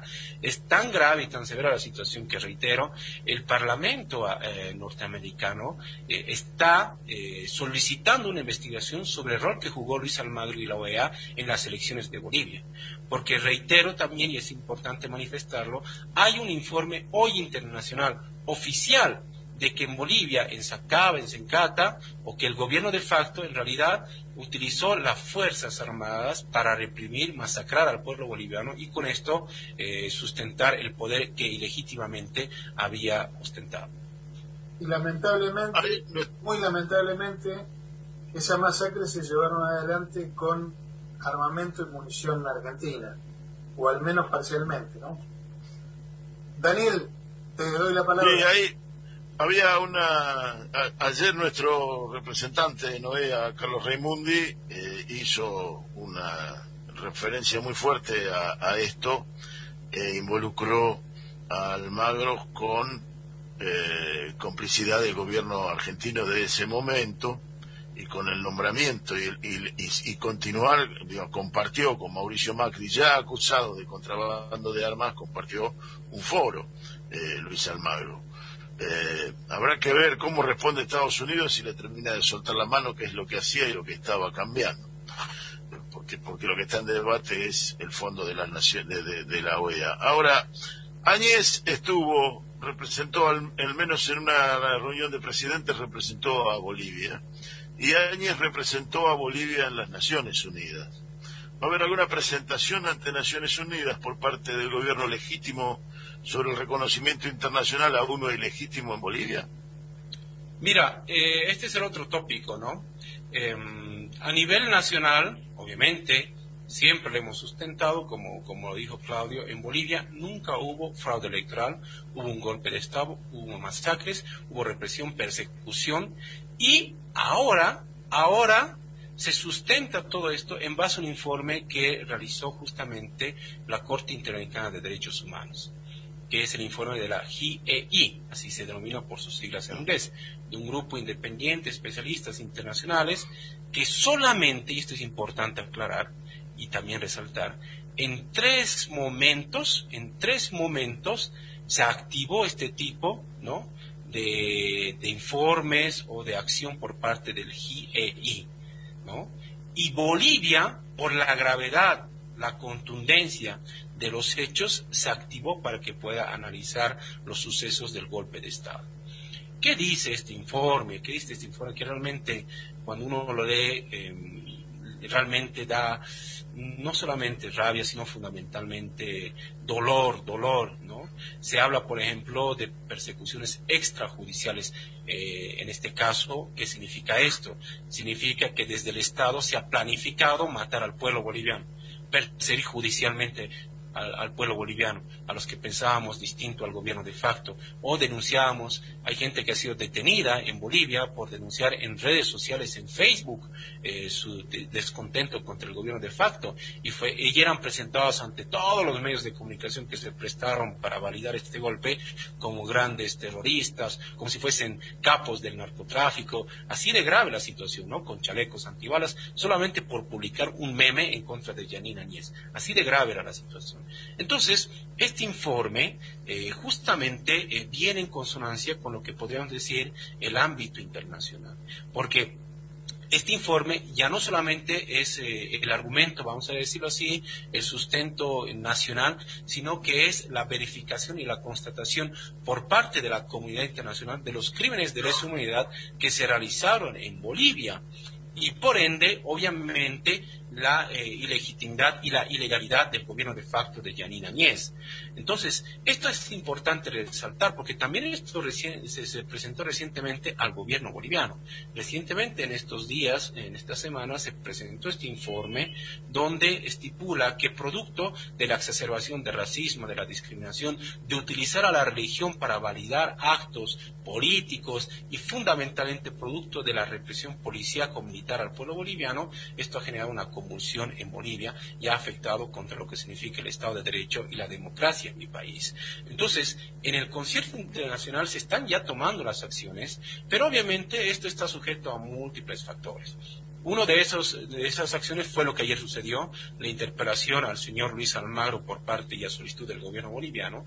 Otra es que este informe se está difundiendo a todos los países, a todos los países inicialmente eh, eh, hermanos, aliados de Bolivia en el concierto internacional, pero también a los países que no, vamos a decirlo así, que no convergen ideológicamente, políticamente con el gobierno, pero que sí son parte de estos organismos internacionales. Estamos hablando de países que en la misma región que eh, tal vez no, no, no comparten ideológicamente, pero que son parte de esta institucionalidad. Entonces, este informe es contundente es importante en este caso dar a conocer. Entre uno de los, eh, en este caso, de los puntos y tópicos que habla este informe, hace referencia a que en Bolivia hubo grupos armados parapoliciales, así es el término, ya ni siquiera es un, es un invento o es una característica. Ajá, eh, por ejemplo, la resistencia juvenil eh, Cochala se constituyó en grupo parapolicial. ¿A qué se refiere? Que articulaba con la policía acciones, intercambiaba información con la policía para reprimir, para amedrentar y aterrorizar al pueblo boliviano, por un lado. Por otro lado, también eh, manifestaba al principio, se hace referencia a ejecuciones extrajudiciales, ejecuciones extrajudiciales. En un Estado de Derecho, obviamente, existe la presunción de inocencia y fundamentalmente el debido proceso. Pero al manifestar este punto, claro, al manifestar este punto, el GEI lo que dice es que en Bolivia se vulneraron todo tipo de derechos, el debido proceso, la presunción de inocencia, y se realizaron eh, ejecuciones extrajudiciales planificadas, impulsadas desde el gobierno, utilizando a la policía, a las Fuerzas Armadas, a la justicia, para querer, en este caso, doblegar las posiciones ideológicas o eh, opiniones distintas al gobierno de facto. Pero también en este informe hace referencia a los responsables, y esto es lo que hoy tiene miedo la derecha en Bolivia, a los responsables de, este, de esta situación, de esta vulneración, violación de derechos humanos. Y en uno de los tópicos también hace referencia pero esto ya no lo dice, ya no lo decimos nosotros, lo dice este informe, que Yanina Añez, reitero, se habría posicionado de manera ilegal en un parlamento sin quórum. Y por eso eh, está nervioso Carlos de Mesa, está nervioso Camacho, Yanine Áñez que hoy está siendo detenida, que ha sido detenida en Bolivia eh, por todos estos crímenes que ha cometido y eh, están muy nerviosos porque claro, esto puede activar una acción a nivel internacional, un proceso no solamente en Bolivia, sino en otras cortes internacionales, ¿no? La Corte Internacional de Derechos Humanos. Además, en algún momento el informe refiere o, de alguna manera hace alguna consideración acerca de la participación argentina en el golpe con el envío de apoyo logístico, de armamento, etcétera? En, en, general no, no hace, bueno, en particular, mejor dicho, no hace referencia eh, a lo que significa el apoyo del gobierno de Macri el gobierno neoliberal de Macri al golpe de Estado. Pero sí hace referencia, en términos generales, a actores, actores internos y externos, que habrían fomentado o habrían de alguna otra forma también validado esta situación. Es decir, no se detiene eh, o, no, o no detalla específicamente el gobierno de Macri. Sí, sí. Pero hoy, por, producto de las investigaciones de los documentos y día que pasa, día que pasa, esta situación complica también la situación de Mauricio Macri. Lo sabemos muy bien con el tema de la, de la carta inicialmente que presentó el general tercero ex jefe de la Fuerza Armada de Bolivia, o Fuerza Aérea de Bolivia, mejor dicho, de la FAB, donde agradece a, su par y en ese caso al embajador eh, de Argentina en Bolivia en ese entonces, designado por Mauricio Macri, eh, por lo que significa la colaboración de armamento disuasivo y armamento letal, así dice la carta, ¿no? Así dice la carta, no es un invento nuestro, con respecto a la colaboración del gobierno argentino. y también las declaraciones que ¿Es, ¿Es, ¿Resulta posible que en algún momento se cita declarar a Macri en su calidad de máximo responsable o alguno de sus, no digo cómplices porque es muy feo. Desde mi punto de vista, correspondería. ¿Por qué? Porque estamos hablando de una acción de injerencia, eh, Claudio.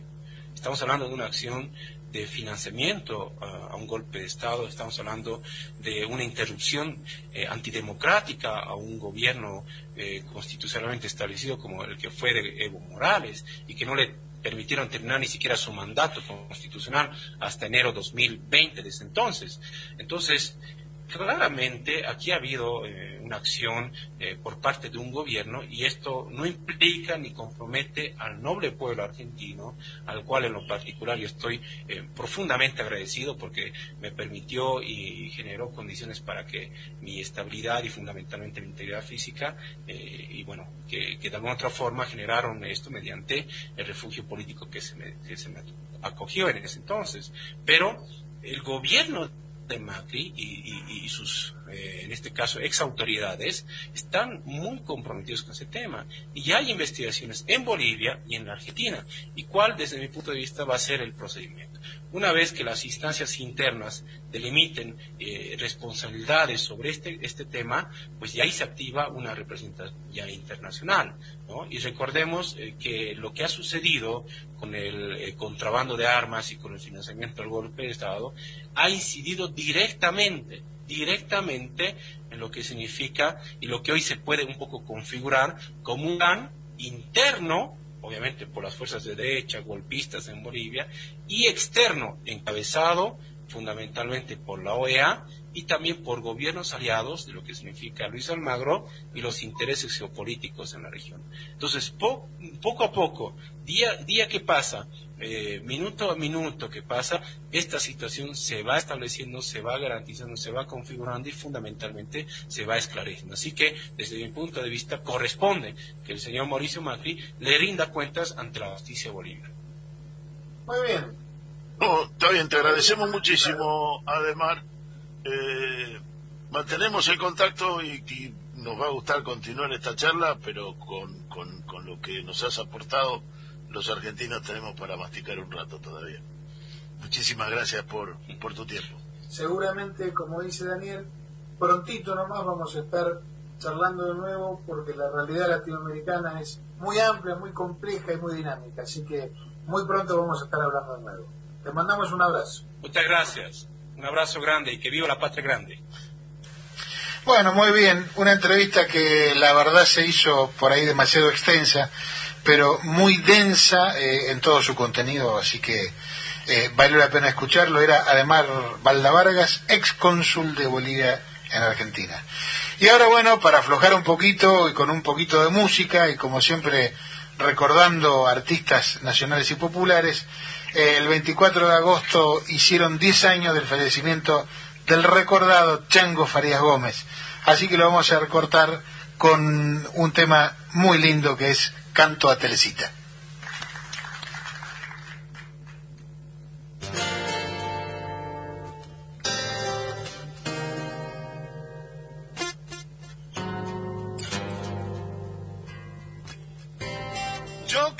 pueda ser el tiempo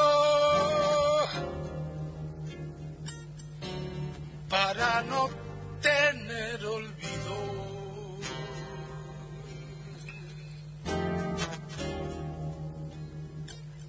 Y volver hacia los días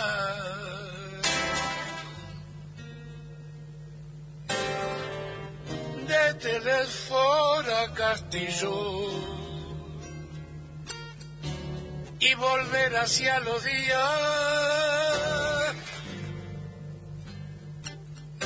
de Telesfora Castillo.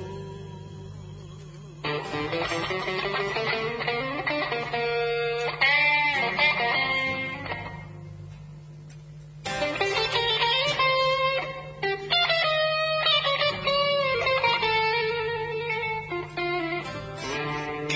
ser Tolocona,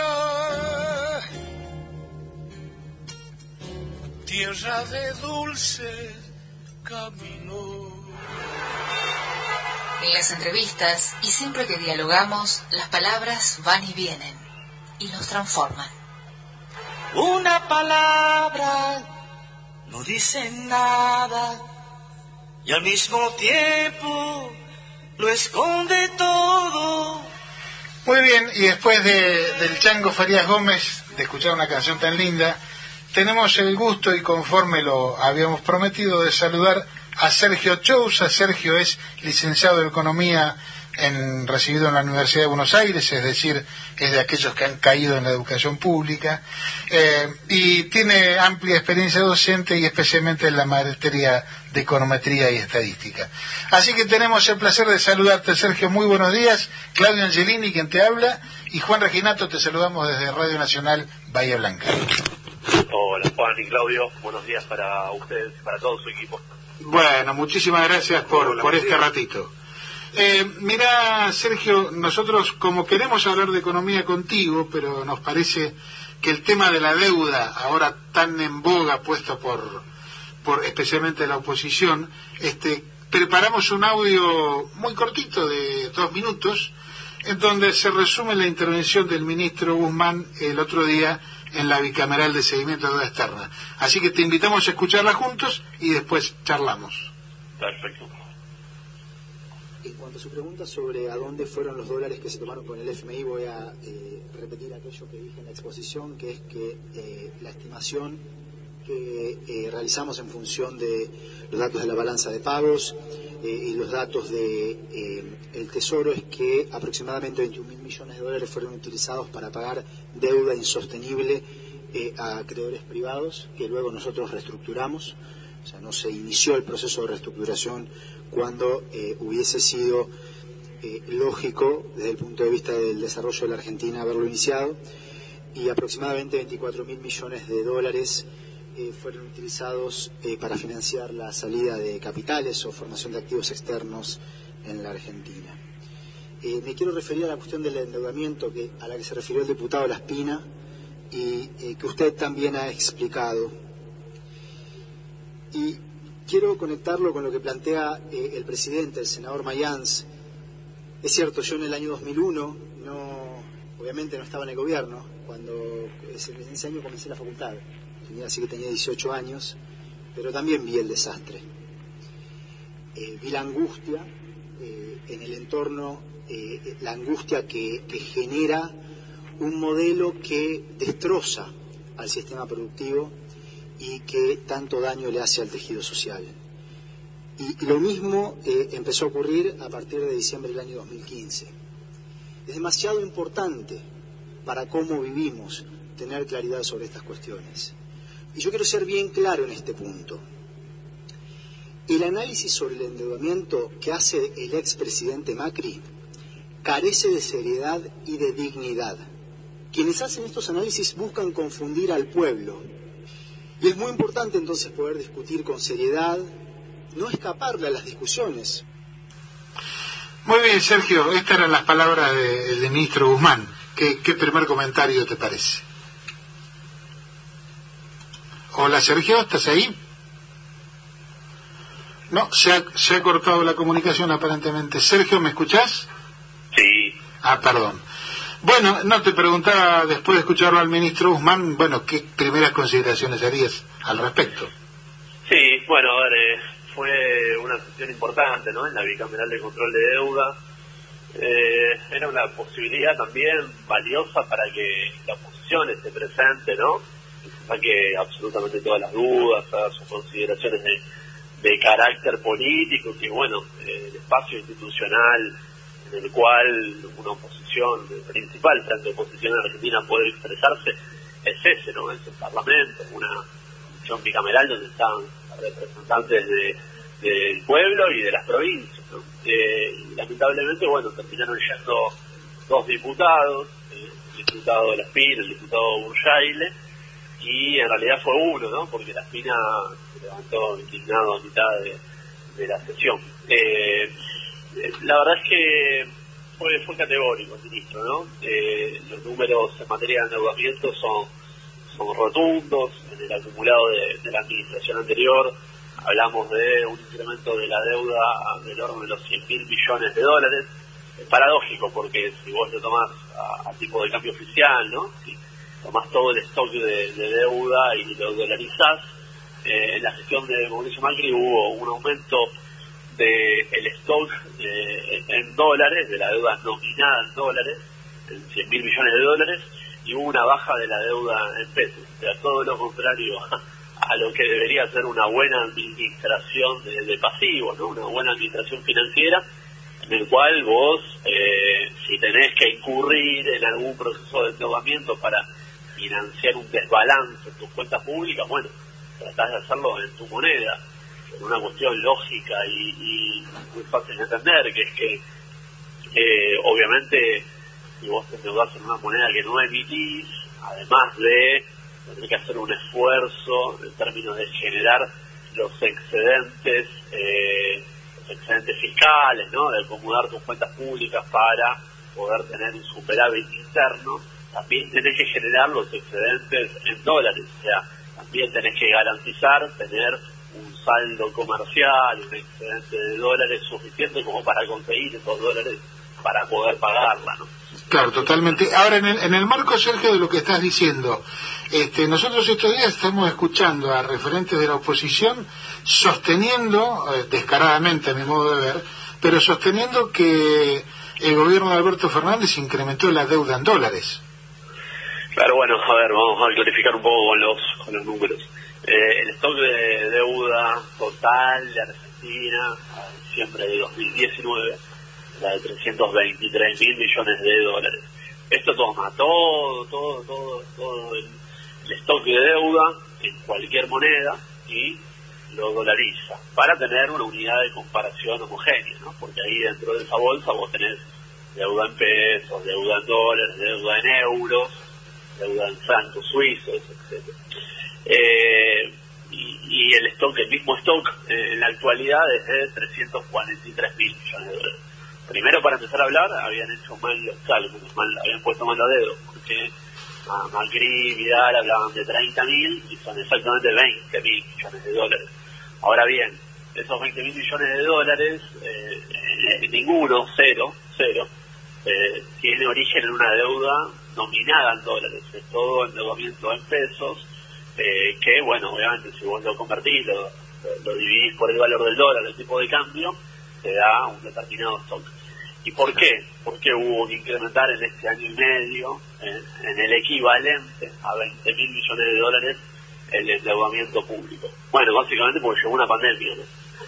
Eh, parece trivial, ¿no? Uno casi que no tendría que explicarlo, pero eh, lo obvio en Argentina también hay que hay que decirlo. Sí, justamente un poco ese es el es la, la intención de esta entrevista y de la pregunta, ¿no? Porque hay cosas que parecen que son obvias y conocidas por todo el mundo, pero resulta que no. Ajá. Bueno, eh, el, el, emergente de la pandemia fue un hito que fue muy traumático en absolutamente todo el mundo. De hecho, no hay país en el mundo que no haya tenido un déficit en el marco de la pandemia porque hubo que financiar un gasto extraordinario, por ejemplo en vacunas. Las vacunas para, para los 44, 45 millones de argentinas y argentinos son gratis. Yo me fui a aplicar una dosis y no la pagué, pero eso alguien lo paga, lo paga el Estado Nacional, con lo cual lo pagamos todos, ¿no? Al fin y al cabo. Eh, entonces, digo, todo el gasto extraordinario en vacunas, en eh, insumos médicos, en tener que hacer políticas de transferencia al sector privado para poder soportar los momentos de confinamiento. El IFE, el ATP. Exacto, estamos hablando solamente en esas políticas de- del año pasado, en siete puntos del PBI que hubo que financiar. Y esto, hay que decirlo también, no fue una irresponsabilidad de esta administración o algo unilateral que decidió esta administración. Yo recuerdo, porque de nuevo tenemos memoria muy corta, ¿no? Yo recuerdo marzo, abril del 2020, era la oposición la que pedía, la que primero pedía para, para criticar algo, ¿no? En la etapa preliminar de la pandemia, bueno, salgan a asistir, salgan a hacer programas para sostener a las empresas. Y eso fue lo que se hizo, ¿no?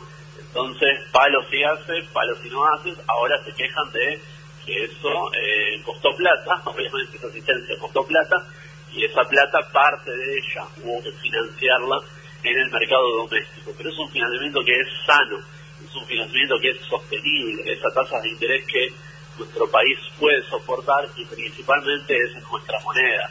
Con lo cual, eh, no vamos a tener mayores problemas a la hora de devolverlo porque Argentina en última instancia, en el peor de los mundos, en el peor de, los escenarios, podría emitir esa moneda, eh, a diferencia de lo que pasa cuando te endeudas en dólares. Claro, no, no vamos a estar dependiendo de la balanza de comercio exterior porque está nominada en moneda nacional. Exacto. Y vos en, este momento particular estás en, un, en una situación en la cual sí estás generando excedentes en dólares. Este año la balanza comercial va a cerrar en el orden de los 14 mil millones de, dólares eh, de superávit. Eso es beneficioso, pero bueno, eh, puede haber a, futuro, en algunos años, un cambio en los precios internacionales. Hoy nos es favorable, ¿no? Eh, los precios de los productos que nosotros exportamos están teniendo muy buenos precios, pero bueno, si eso se revierte o si la economía argentina pasa a crecer a tasas muy, eh, muy, muy veloces, ¿no? Muy importantes y se requieren muchos insumos para abastecer al sector productivo, mucha necesidad de compra y actualización de maquinaria. Bueno, esos superávit del sector externo, esos excedentes comerciales, te los vas a ir comiendo, ¿no? Entonces, es muchísimo mejor que el financiamiento que necesites hacer, que de nuevo todos los estados lo hicieron en el contexto de pandemia, lo, lo hayas podido hacer a, eh, eh, a tasas sostenibles y en tu propia moneda. Claro. Ahora, Sergio, sa- saliendo un poco del tema estrictamente de la deuda, si bien tiene relación, eh, ¿cómo estás viendo la, la marcha de la economía? ¿Qué, ¿Qué expectativas te parece que uno puede tener? Bueno, eh, estamos en un momento de transición en materia económica, estamos saliendo una crisis muy severa y además extraordinariamente extendida en el tiempo. Hay que remitirse a muchas décadas atrás eh, para encontrar tres años consecutivos de, de destrucción de, de valor de ingresos en Argentina, como fueron los últimos tres años, uno por la pandemia y dos por políticas económicas. ¿no? Eh, entonces, salir de ese proceso eh, es trabajoso, eh, es gradual y no necesariamente se siente instantáneamente para todos los sectores. Eh, por caso, este año Argentina va a tener un crecimiento del orden del 8%. Eh, Fue la última actualización que hizo el Ministerio de Economía la semana, en esta semana, donde revisó al alza la proyección del crecimiento del 7 al 8%. Eso es lo que va a crecer el PBI argentino. O sea, es una síntesis de, de la producción total que hace la Argentina en este año. Es un crecimiento muy importante. Lo que pasa es que, obviamente, el año pasado había caído 10 y los otros dos años también ven- venías de caída, ¿no? 2018 y 2019. Entonces, eh, claro, es un alivio, pero que tal vez no todos los sectores sienten de manera automática o seguís sintiendo que a pesar de que estás, tenés un poquito más de aire para respirar, igualmente seguís un poco asfixiado, ¿no? Eh, y, en- particularmente, ¿no? Lo que viene pasando es que la recuperación se da eh, a expensas principalmente de los sectores productivos, de la industria, de la construcción, de la inversión, pero eh, todavía es un poquito más tibio, más tenue lo que pasa con los ingresos eh, del sector privado, los ingresos vinculados a los salarios. Eh, esos ingresos todavía les cuesta. ¿no? En lo que va de año hay una situación de virtual estabilidad en el segmento privado de los salariados, esa masa de casi 6 millones de argentinas y argentinos que trabajan en el sector privado registrado de la economía, están virtualmente a la par de la inflación en lo que va del año pero eh, el sector informal de la economía y el sector público, eh, las los trabajadores municipales, provinciales, nacionales, eh, que explican junto con los informales la mitad de la torta, el 50% aproximadamente del empleo, todavía corren un par de puntitos por detrás en este año. también habían caído los salarios en 2020, y también habían caído en 2019, y también habían caído muy fuerte en 2018 con lo cual es una situación donde, bueno, esa recuperación uno tiende a pensar que se va a empezar a dar en la segunda parte del año, pero entiende uno que todavía no se sienta, no, no, se perciba de forma muy muy latente en el día a día. No, digamos que la, que la evolución de la macro eh, empiece a pegar en la micro, la, digamos, la gente lo empiece a, a notar en su bolsillo, por decirlo así. Sí, sí, sí, sí. Sí, en un contexto en el cual eh, la verdad es que el hecho de lo que implica el crecimiento económico, lo que implica ese 8% que, que, dijimos que va a crecer la economía este año, eh, implica una torta más, más grande también, ¿no? Se hace más grande la torta, bueno, entonces también deberían hacerse más grandes todas las porciones, no que haya solamente una porción más grande y todas las demás iguales. ¿Me explico? Correcto. Porque la, la vicepresidenta en una de sus intervenciones hace varios meses ya había dicho como que, bueno, tenemos que trabajar para que, el rebote de, la actividad, el primero en cuatro años, no se lo apropien tres o cuatro vivos, lo puso en esos términos, ¿no?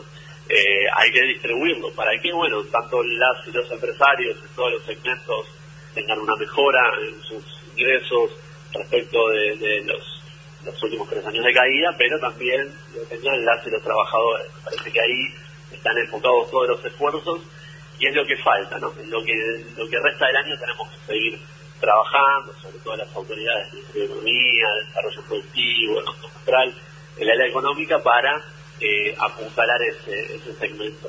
Donde el principal desafío es la inflación, ¿no? Al fin y al cabo lo que termina eh, haciendo que esa carrera entre precios y salarios la ganen los salarios o no, eh, es la dinámica inflacionaria. Eh, y ahí, bueno, dentro de todo, dentro de lo complicado que es siempre el punto de la inflación en Argentina, empezamos a ver ahí también algunas señales promisorias con cuatro meses consecutivos de, desaceleración en los precios. Falta, falta muchísimo, pero tener cuatro meses seguidos donde pudiste romper la tendencia es importante. Ahora todavía no cerramos agosto, está por cerrar, pero eh, los primeros datos de alta frecuencia marcan que va a ser el quinto mes consecutivo de desaceleración. Y vamos a, por primera vez en un año, en un año entero, vamos a romper el, el 3% a la baja, vamos a estar por debajo del 3%. Claro, como siempre decimos, este, por lo menos nosotros, ¿no? En economía siempre la, la pregunta que sobrevuela todo el análisis es cómo lo repartimos en definitiva, porque no solo es preguntarse qué y cuánto hacemos, sino después cómo, cómo distribuimos los beneficios. Y en ese sentido, creo que la parte impositiva tiene mucha importancia también. ¿Cómo estás viendo o, qué proceso habría que pensar para el sistema impositivo en general a esos efectos? Bueno, primero marcar que eh, era un hecho que de la pandemia íbamos a salir con sociedades más desiguales. Eh, esto es digamos, propio de, las características del sistema de producción y, distribución que, nos engloba a nivel a nivel mundial, ¿no? que, explica eh, el 99% de la producción mundial. Es un sistema inherentemente desigual y en un contexto de, crisis tan severa ¿no? y de, cambios tan acelerados, era un, hecho, no, no, era, no era necesario entender mucho del tema para eh, que íbamos a ir con un mundo más desigual, donde lamentablemente los que tenían poco y tenían dificultades de acceso suficiente a satisfacción de necesidades, de bienes y servicios, iban a salir aún más golpeados y los que más tenían iban a tener una mayor concentración de ingresos. Eh, esto puede resultar paradójico, pero hace falta más que pensar en las principales empresas argentinas, internacionales, eh, que, más explican eh, la producción y las ganancias globales, bueno, en la mayoría se ven números positivos en los balances que presentan aún en el peor momento de la pandemia. Acá tenemos muchas empresas que han ganado con la pandemia, han vendido todavía más, han ganado cuotas de mercado, etcétera. Eh, con lo cual, digo, esa es el, la pintura global, ¿no? Para no perderlo de vista. Acá, eh, fruto de las políticas de, transferencia, del rol activo del Estado, estos el deterioro, al menos en materia de la distribución del ingreso, no se vio tan marcada. Si vos ves los indicadores de brecha de deciles, el 10% que menos ingresos tiene y el 10% que más ingresos tiene, la verdad que no hay un deterioro muy significativo. Ahora bien, obviamente, estamos hablando de, en el año 2020, una torta que se hizo 10% más chica, ¿no? Producto de, de la caída de la producción en, en, la pandemia. Eh, y, bueno, y a, futuro, digo, lo determinante sigue siendo la relación entre precios y salarios, como decíamos, y eh, ahí obviamente surgen tensiones distributivas que son sanas. Me parece que este año ya se empieza a ver un poco de eso, ¿no? Eh, los representantes de las y los trabajadores buscando recuperar gradualmente, de manera sostenible, pero buscando eh, sacar un poco de mayor de tajada de la torta. Y por otro lado, las y los empresarios también, ¿no? Digamos, teniendo su, su rol a la hora de, apropiarse por esa parte creciente de la producción. Eh, a ver, eh, uno tiende a pensar que, es sano y va a ser sano para la economía y para darle más sustentabilidad a la recuperación económica que eh, la participación de los salarios crezca. Eh, en, el total de la producción. ¿Por qué? Porque hoy el componente más retrasado de la demanda agregada es el consumo. La recuperación se dio principalmente en base a las exportaciones y en base a la inversión, pero todavía el consumo privado está un poco más retrasado. Así que uno tiende a pensar que para darle más vigor, ¿no? más fuerza, más potencia a la recuperación, que pueda ser sostenida en el tiempo, eh, que se recupere ese segmento es importantísimo y para eso no hay magia, ¿no? Digamos, tenemos que tener salarios que crezcan en términos reales, donde puedan surgir excedentes, donde las familias, además de tener su consumo en subsistencia garantizado, puedan tener ahí un sobrante para irse de vacaciones, para hacer algún gasto un poco más ocioso que exceda al día a día. Eh, y, bueno, y eso se conecta íntimamente con una economía sana y una economía vibrante, ¿no? Es el gran desafío, de nuevo, no hay fórmulas mágicas, hay que seguir trabajando gradualmente en disminuir paulatinamente la inflación eh, y alineando expectativas, ¿no? Un Estado muy activo trabajando con las y los empresarios para coordinar expectativas y que no terminemos matando a la gallina de los huevos de oro. Sin duda. Eh, con un proceso de, de aceleración de precios donde, bueno, los empresarios se, se, eh, se desesperan o, tal vez eh, eh, suben los precios de manera poco consistente con las expectativas de lo que puede llegar a pasar y al fin y al cabo terminás matando el consumo interno. ¿no? Para eso alinear expectativas, coordinar expectativas por parte del Estado es muy importante. Sin ninguna duda. Bueno, Sergio, te agradecemos un montón este rato. la verdad que fuiste clarificador, especialmente en el, en el tema de la deuda, que es siempre el tema de más misterio, ¿no? Así que bueno, te despedimos, te agradecemos muchísimo y te comprometemos para cualquier sábado de esto seguir hablando de economía. Dale, quedamos comprometidos, a disposición y un abrazo grande para, para toda esa hermosa ciudad. Muy bien, gracias. Era Sergio Chousa, licenciado en Economía de la Universidad de Buenos Aires y columnista habitual de Método Financiero. Eh, terminando ya el programa, arrimándonos al final, eh, el 28 de agosto, hoy, mm, se celebra, o se celebra, se recuerda el nacimiento de Fidel Pinto, nada menos que el inventor de la sanata. Y como estamos hablando de economía, vamos a escuchar a Fidel Pintos sanateando acerca del dólar. ¿Qué opina de esto del oro y del dólar? Entiendo que no es tan complejo. Ustedes eh, conocen Wall Street. Sí, sí, Wall Street. Eh, ¿Qué Wall- tiene que ver Wall Street con la Wall- Wall? Street, Como la cotización, lógicamente, eh, se hace en Wall Street. Entonces, usted tiene una línea acá que le dice el dólar 1.100 dólares. Después Ace Bank, que es el otro, el que moviliza también. Bank. Y lo, y lo toma, ¿me entiendes? Greco? Y le, le, le sorprenderá ahí cuando dice, ¿cuánto? Si cuánto quiero. Baja, sube, eso le, le hacen, no sé si han no sé si han estado ahí. No. Bueno, genial, inolvidable, el gran Fidel Pintos. Señores, nos despedimos hasta el próximo sábado. Le agradecemos a Juan Reginato el aguante aquí en el piso. Eh, le agradecemos también a Diego en la operación. Eh, y nos estaremos viendo el próximo fin de semana. Y nos vamos con la pregunta que habría que hacerse siempre. ¿Qué estará haciendo en este momento Javier González Fraga? Hasta el sábado, señores.